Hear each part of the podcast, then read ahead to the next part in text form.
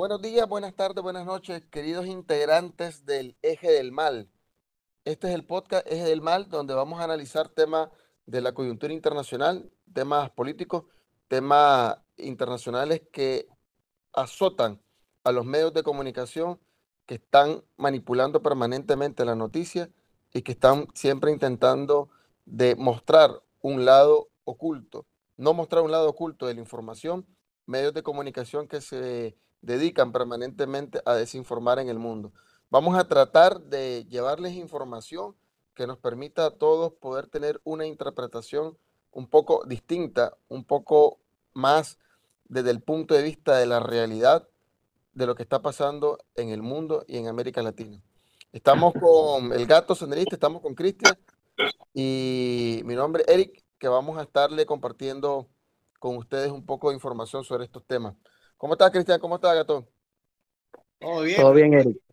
Todo bien. Eh, vamos a, abordar un tema que es muy importante en el mundo. Los medios de comunicación han estado durante semanas informando la situación de Níger. Es un país eh, centroafricano que ha sido históricamente golpeado por los embates de la colonia francesa e históricamente también eh, atormentado por todo los, el crimen que se ha desarrollado históricamente en, esto, en este país desde su fundación. En los años 90 fue una época complicada para este país, pero hace poco se dio, los medios de comunicación empezaron, de, empezaron a, hablar de Níger como un golpe de Estado. Se desarrolló eh, la toma del poder por parte de los militares y hay gobiernos en el mundo que han estado condenando lo que sucedió en Níger y hay gobiernos en el mundo que han estado dando una versión distinta de lo que pasa en Níger. ¿Qué es lo que está pasando en Níger? ¿Qué es la manipulación que está montando el gobierno norteamericano para los medios de comunicación, a través de los medios de comunicación en el mundo? ¿Cuál es la situación real de lo que está sucediendo en Níger? Bueno, lo que podríamos empezar diciendo es lo que todo el mundo ya sabe. Hace una semana sucedió el golpe de Estado de Níger de hecho lo hizo la guardia del, del presidente. Pero en teoría, los más cercanos al presidente, y entre ellos estaba además alguien que era cercano también al Pentágono de Estados Unidos, y por eso sorprendió a algunos. Y en cuestión de horas, apresaron al, al presidente eh, de Níger y se tomaron el poder. Y una de las primeras acciones fue el hecho de eh, básicamente se alinearon a, una contracorriente que se estaba originando en África un gobierno en contra de la colonización, en contra de, la injerencia de Europa en los asuntos internos, pero también una de las primeras cosas que hicieron fue prácticamente decirle al, al, la presencia del ejército de Francia en Níger que se fuera. Eso ya te marcaba la pauta de hacia dónde iba la cuestión. Y creo que eso fueron las primeras horas del golpe de Estado en Níger tuvieron mucha repercusión, no tanto por el golpe de Estado en sí, sino por lo que significaba para Níger primero y para todo el continente africano después. Bueno, mira, primeramente yo creo que este, la desestabilización en estos países africanos, sobre todo en los que poseen grandes riquezas en cuanto a metales, eh, como es este caso preciso de Níger, con el uranio que produce alrededor del 5% del uranio a nivel mundial y recordar que casi todo este uranio va a parar a Francia. Entonces era evidente que este, eh, este calificativo de golpe de Estado que se le da eh, a la, al ejecutado por la Guardia Presidencial, como efectivamente eh, nosotros hemos sido muy responsables en esto a la hora de abordarlo y ahí, ahí desde, luego hay un rompimiento del orden constitucional. Sin embargo, hay que ver los fines, el fin que, que provoca o que busca este, este golpe de Estado en Níger es precisamente la restitución de los derechos del pueblo nigerino, que a pesar de ser eh, un país rico eh, eh, en uranio, ellos ni siquiera tienen energía y toda la, la, la, energía pasa a alimentar las grandes plantas de energía eh, nuclear que tiene Francia. Entonces, este, un país con eh, una desigualdad social sin precedentes y un presidente que desde su llegada eh, el mismo día ya tenía amenazas de golpes de Estado porque precisamente su discurso era pro colonialismo, pro Francia, pro Occidente, y, desde Estados Unidos, pues ya conocemos nosotros cómo eh, se entienden con, con, la Francia prostituida en este contexto. Entonces, eh, en este caso tenemos a, a un país que ha despertado anteriormente, así lo llamo yo, no como un golpe de Estado común. Recordemos que los golpes de Estados militares tienden al fracaso, Eric y Cristian, cuando no cuentan con el respaldo popular. No es el caso así de Níger, en donde la gente, hemos visto las manifestaciones masivas en respaldo a esta junta militar, en respaldo a las decisiones que se han tomado. Por ejemplo, la gente está aplaudiendo la, la, decisión de la junta militar que dijo expulsamos al, representante de Francia eh, eh, en Níger porque precisamente tiene un discurso que llama a, destruir el país, a la confrontación. Y hemos observado masivas protestas este, en rechazo, inclusive a la CEDAW, que, que es una comunidad de estados, en, en, este caso africanos, que lo que buscan es una intervención militar. Por otro lado, tenés el respaldo a Níger, de otros países que han sufrido ese colonialismo, como Burkina Faso y el caso de Malí. Entonces yo considero que para nosotros, eh, en lo personal, para mí siento que es un despertar del pueblo cansado de gobiernos títeres de los imperios coloniales, especialmente de Francia, que está diciendo, basta ya, nosotros queremos ser los dueños de nuestros recursos naturales, queremos ser los dueños de nuestra patria y no estar sometidos a las bases militares que inclusive tiene Francia y de donde el pueblo nigerino ha estado protestando. El día de ayer hubo, eh, en esta semana más bien, hubo una manifestación que hacía referencia al gato, donde la gente que apoyaba, apoya a la Junta Militar, eh, se dirigió a la base de Francia en Níger. Ahí dieron un ultimato, miles de manifestantes. Se congregaron el día domingo. Eh, leyeron un comunicado. Lo que dijeron claramente es que le daba un plazo concreto al gobierno de Francia para que salga, salga, saque de Níger a los más de 1.500 soldados que están dentro de la base militar. Tienen, hasta este, ah, tienen una semana de plazo.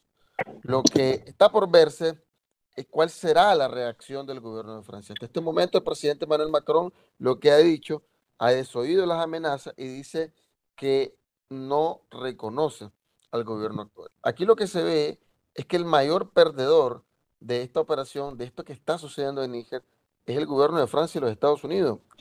Eh, yo diría que Francia, puede ser que Estados Unidos esté viendo cómo el sistema mundo eh, rige desde la Segunda Guerra Mundial se está desmoronando. Un sistema mundo que él además no solo protagonizaba, sino que era el principal líder. Y sí, puede ser que le preocupe de cierta forma ver cómo el mundo que poco a poco se va construyendo, en el que se sentía tan a gusto, se va destruyendo. Pero en particular, sobre lo que está sucediendo en Níger, el mayor perdedor es sin duda, diría yo, Francia. Porque no es solamente el uranio del que se sustenta para alimentar su eh, eh, plantas nucleares. También el oro. Eh, alguien decía que las grandes reservas de oro que tiene Francia, que son increíbles, que son inmensas, pese a que en Francia no hay ninguna mina de oro, no, hay presencia de oro naturalmente en Francia, menos no en la actualidad, que es rica en oro, no tiene ninguna reserva, ninguna cantidad de, de reservas, pues, y probablemente no será así, pero no tiene ninguna reserva, ninguna cantidad de reservas en oro. Entonces, eso te habla del enorme eh, saqueo que ha estado eh, haciendo Francia de forma sistemática en la última década. A propósito que estamos hablando de Níger, hace poco culminó la cumbre de los BRIC, de los países emergentes, de las economías emergentes. Estamos hablando de Brasil, Rusia, India, China y Sudáfrica. Y con esta cumbre también se dio la información, se anunció la incorporación de nuevos miembros al grupo de los BRIC. El gobierno de Nicaragua aplaudió esta cumbre y la decisión de los BRIC de abrirse más para América Latina y el mundo entero. ¿Es los BRIC una nueva alternativa de opción de liberación para los pueblos o es los BRIC la oportunidad histórica que los pueblos tienen para dejar de depender económicamente de Estados Unidos? Yo diría que ambas, Eric, porque en primer lugar las alternativas de los BRIC, la gran diferencia que se tiene con, eh, por ejemplo, el G7 y otros grupos que económicamente consolidan eh, importantes eh, acuerdos eh, en lo que tiene que ver con economía y que juegan un rol geopolítico importante en el mundo, a diferencia de estos que lo que colocan es una barrera y han utilizado como una arma al dólar, los BRIC te permiten y están abriendo espacio como un grupo económico, como un grupo político y también como un grupo social, respetando las particularidades de cada país. ¿A qué me refiero? A que inclusive dentro de los nuevos que se incorporan a partir del primero de enero del 2024, hay países que históricamente su política ha sido afín a Estados Unidos, o mejor dicho, han tenido una relación geopolítica bastante este, alineada a los intereses de Estados Unidos. Tal es el caso de los Emiratos Árabes Unidos y Arabia Saudita. Sin embargo, yo considero que es una oportunidad, como vos lo decías, histórica de no continuar con esa dependencia de Estados Unidos en materia comercial y sobre todo en el control que ejerce con la moneda, que son las famosas sanciones que vienen golpeando a nuestros países.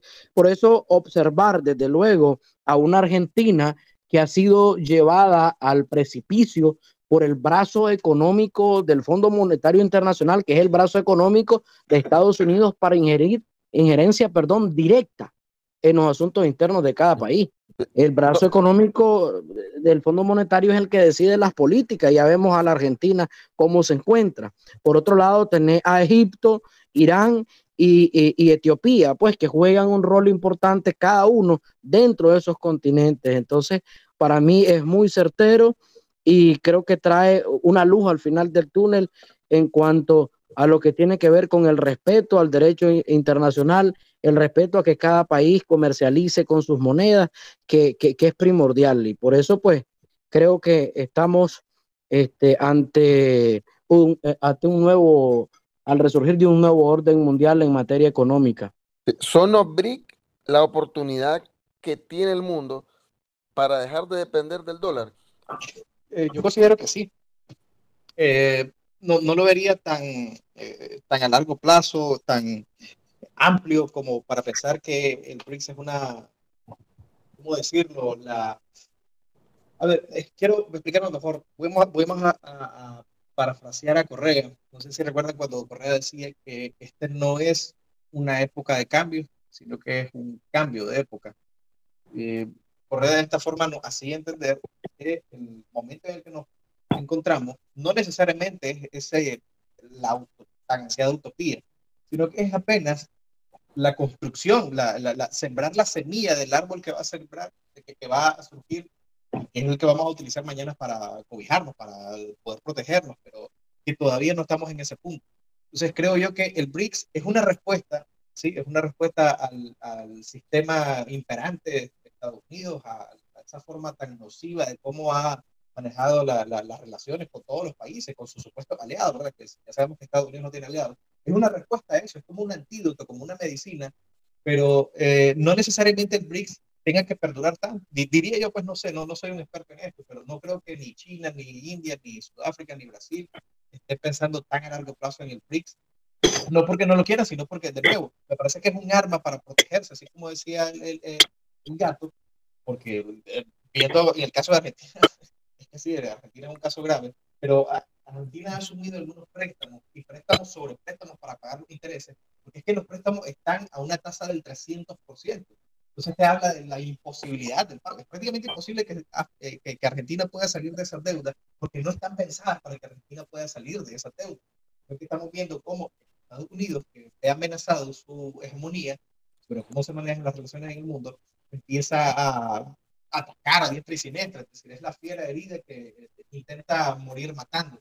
Entonces eh, vemos como parte de, de, a propósito del fenómeno de este, de, de, Milley, outsider, eh, es como en Argentina quizás se esté preparando una nueva estrategia para desmantelar Argentina, porque a ver, eh, se habla poco de esto, pero Argentina es el tercer productor, según el tercer país con mayor cantidad de reservas de litio de toda Latinoamérica, y que podría servir al menos para soportar a Estados Unidos, viendo que no pudieron ni con México, ni con Brasil, ni con Bolivia. Entonces, eh, quizás el BRICS sí sirve para soportar esta embestida, esta eh, arremetida de Estados Unidos, viendo cómo se, se desmorona todo su sistema mundo, pero quizás a futuro se tengan que crear nuevas instituciones, que sean lo que en teoría debieron haber sido, por ejemplo, instituciones como la ONU, que sirvan como un, espacio, un foro para que todas las naciones podamos llegar a, a consenso acerca de, hacia dónde tenemos que ir como sociedad. Pero no, sea que se llame BRIC más, BRIC plus, BRIC ampliado, como sea que se vaya a llamar, se vaya incorporando más naciones, que probablemente vaya a suceder.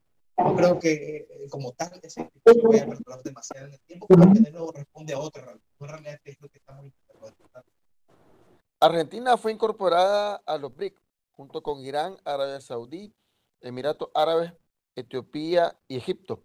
Bueno, solo, solo, apuntaría ahí que eh, apenas es una invitación. Eh, eh, en efecto, se aceptó incorporar por parte de los BRIC. Ahora, ¿cómo será el papel de una Argentina golpeada por el FMI, caibil del gobierno norteamericano, con un gobierno que no ha logrado conectar por, con los intereses por los cuales fue electo, un gobierno que está traicionando el voto de la gente por el cual depositó su confianza en él y todo lo que sucedió es lo contrario. Ahora tenemos una amenaza, el pueblo argentino tiene una amenaza y América Latina también, de un ultraderecha, Milley, que está punteando las encuestas. ¿Será en un hipotético caso que este hombre llegara a la presidencia de Argentina, una de sus primeras acciones será salirse de los BRIC. Creemos que lo cumpla.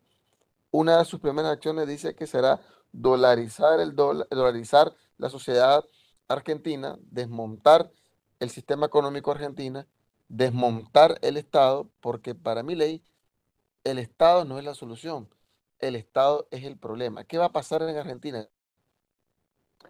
Bueno, e, evidentemente Argentina enfrenta una crisis eh, política interna que ya había sido pronosticada hace algunos 60 años, Eric.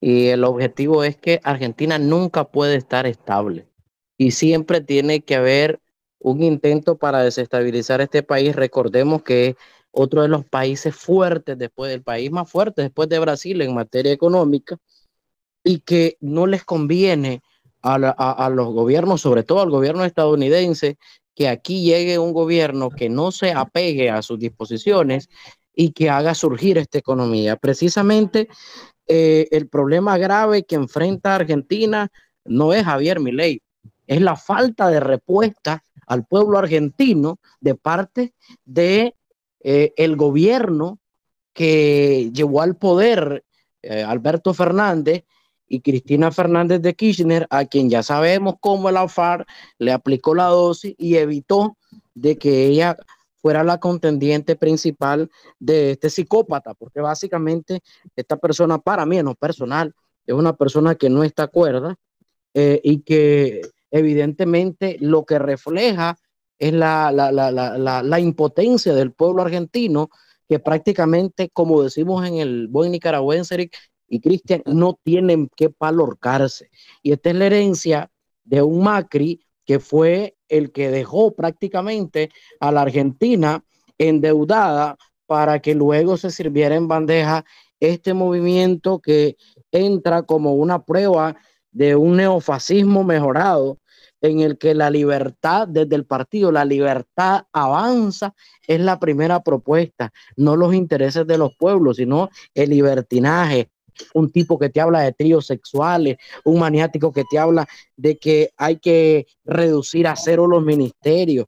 Es decir, eh, eh, yo no creo que alguien cuerdo vaya a votar por esa gente, sin embargo, es el hartazgo de la sociedad. No hayan, no hayan de quién. No hay otra opción. Interpreta el pueblo argentino. Eh, es un fenómeno, Trump, que lo que hay en Argentina. Es posiblemente una, ¿cómo decirlo?, una réplica del fenómeno Trump. Así como eh, Bukele en El Salvador es también una réplica del fenómeno Trump. Ahora nos vamos a otra parte del mundo y es importante destacar la guerra comunicacional que los medios masivos de comunicación en el mundo tienen contra la ciudadanía mundial. Es una guerra que ellos tienen porque desinforman lo que está pasando en el mundo y nos dan a entender de forma distinta las realidades. En este caso concreto, ellos hablan de una supuesta contraofensiva de parte del ejército ucraniano en los territorios recuperados y dignificados por parte del gobierno de Rusia. ¿Existe una contraofensiva o solamente es un término de propaganda?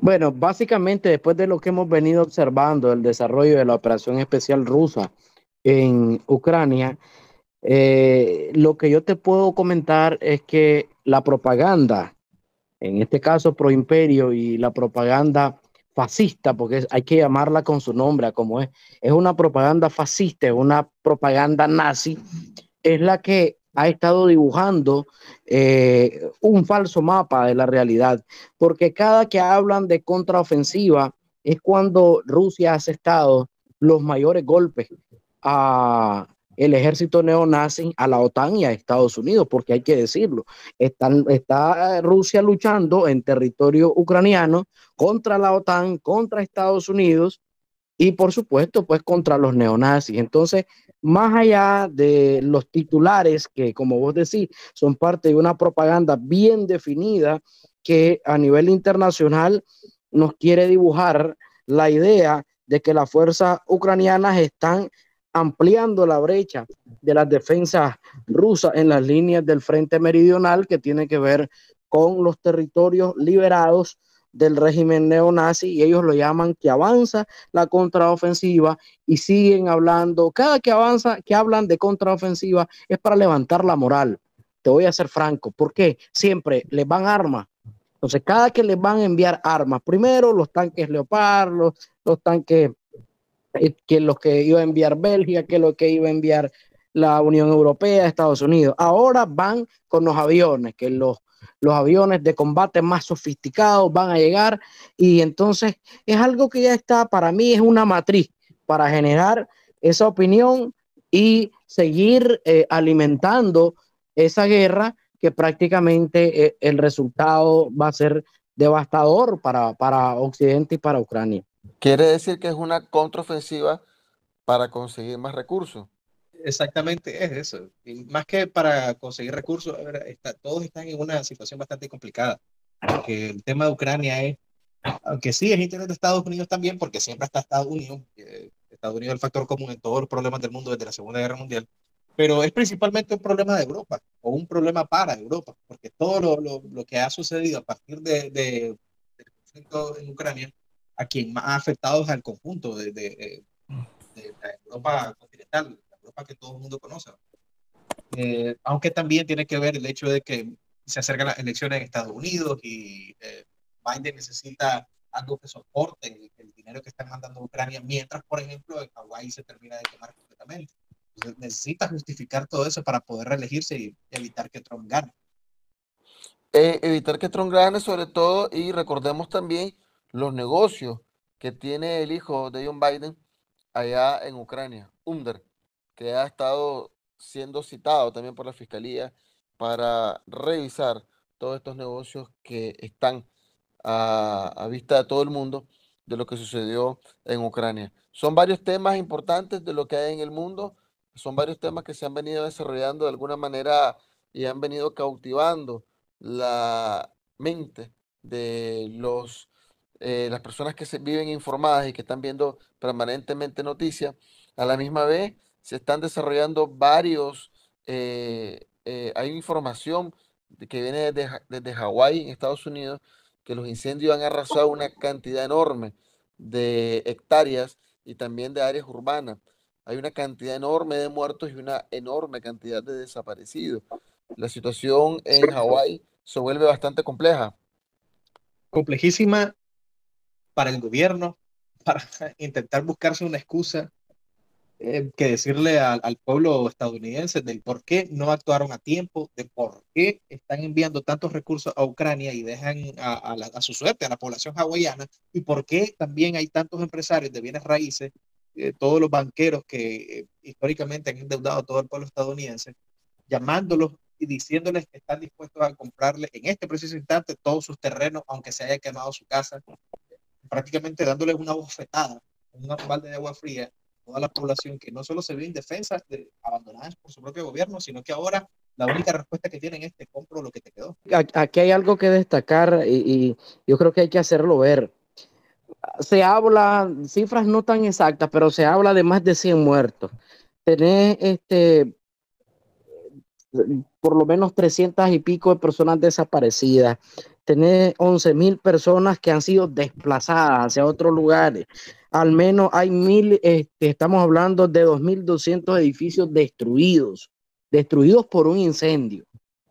Y eh, los datos que estaban eh, informando hace poco sobre las pérdidas materiales en Hawái estábamos hablando de alrededor de 5.500 millones de dólares, pero Estados Unidos ha enviado hasta la fecha más de 40 mil millones de dólares en ayuda militar desde que empezó la operación especial en, Rusia. Entonces, no cabe, si no sos capaz de darle seguridad, de darle atención, como decía Cristian, a tu propia población, porque este es un estado gringo, es un estado yanqui, pero si sos capaz de enviar millones para que ese país para que Ucrania quede endeudado y defender los intereses, ya lo decía. Ahí el problema radica en que hay demasiados intereses, los laboratorios biológicos que ha venido denunciando Rusia desde hace rato. Yo creo que es importante que se aborde desde, esa perspectiva, que los medios no quieren decirle a la gente, miren, para su propio pueblo son miajas, para el régimen nazi de Ucrania, 40 mil millones, y no tiene 5.500 millones para ir a reparar los daños causados por ese incendio a uno de sus estados. Quedándonos en Estados Unidos, pero pasando a otro tema sin salir de la misma tragedia, la información hasta hoy es que en Estados Unidos, con respecto a los tiroteos, en lo que va del 2023, suman 474 tiroteos masivos desde enero hasta la fecha. Estamos hablando del mes de agosto. Entre las víctimas de estos tiroteos se encuentran 198 menores de 11 años y más de 2.734 adolescentes en el rango de edad entre 12 y 17 años. Una gran pandemia, una gran tragedia para el gobierno, para el pueblo de Estados Unidos y una gran negligencia para el gobierno norteamericano.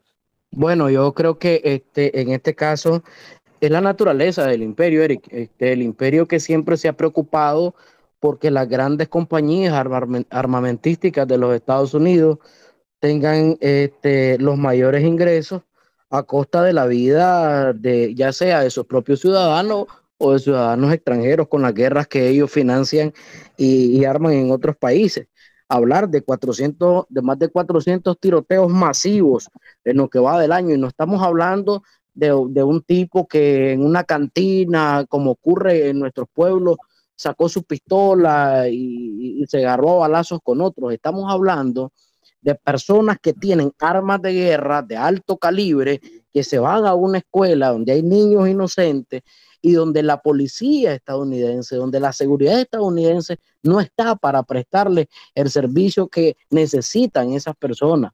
Pero se habla de otros sistemas como el nuestro, donde vos ves afuera de una escuela policías de tránsito parando los vehículos, chequeando para que los estudiantes no entren con, con ningún objeto cortopunzante o arma.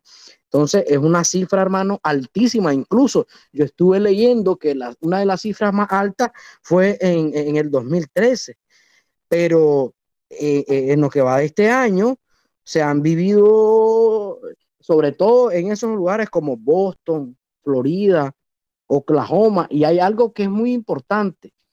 Eh, hablamos de los tiroteos también raciales, y Cristian, raciales matar por el simple hecho de que los otros son negros, gente de color. Entonces, estas personas que, que, que están o esta sociedad en su conjunto no solamente tiene los grandes problemas de, desigualdad, la droga que ha asumido a esa sociedad precisamente porque viven envenenadas y alejadas de las realidades y los contextos que, el mundo vive. Por eso es que tienen eh, eh, ese tipo de gobernantes. Bastante interesante la época que estamos viendo, o mejor dicho, el cambio de época que estamos presenciando va a ser bastante interesante saber cómo va a estar configurado el mundo dentro de no más de cinco años. Definitivamente al sistema mundo, tal cual hemos conocido hasta ahora, no le doy más de cinco años. Lo que queda por ver es cómo vamos a llegar a ese punto en el que quede definitivamente instalado el mundo multipolar. Bueno, hermano, yo creo que este, es interesante que estemos dándole mucho seguimiento a estos temas trascendentales, sobre todo a los que no son objetos de agenda de la, grande, de la gran maquinaria mediática internacional. Eh, por ejemplo, para cerrar, quería comentar esto de verter al mar las aguas de Fukushima. Es algo grave que los medios están callando, inclusive China ha protestado a tal punto de decir, no vamos a comprar los, los, peces, los pescados que venda Japón, porque este, están contaminando prácticamente, son aguas este, de residuos nucleares y eso va a tener repercusiones. Ah, como dice Cristian, ah, va a haber una conformación geopolítica, va a haber una, conformación, una nueva conformación económica del mundo y tenemos que irnos adaptando a todos esos cambios. Es correcto, este es el primer episodio del podcast El Eje del Mal. Los vamos a invitar a todos ustedes que compartan este link, compartan este podcast, publiquen en sus redes sociales y próximamente también estaremos publicando eh, los videos en TikTok y los videos en nuestra plataforma de YouTube. Los esperamos en el próximo capítulo del Eje del Mal y pedimos siempre que sigamos siendo miembros de este eje sigamos siendo miembros del eje que irrita al gobierno norteamericano y el único eje que está dispuesto a liberarnos completamente de la hegemonía mundial que nos han querido instalar los grandes imperios, incluyendo el gobierno norteamericano. Pasen buenos días, buenas tardes y buenas noches. Nos vemos en el próximo capítulo del podcast El eje del mal, en el eje correcto de la historia.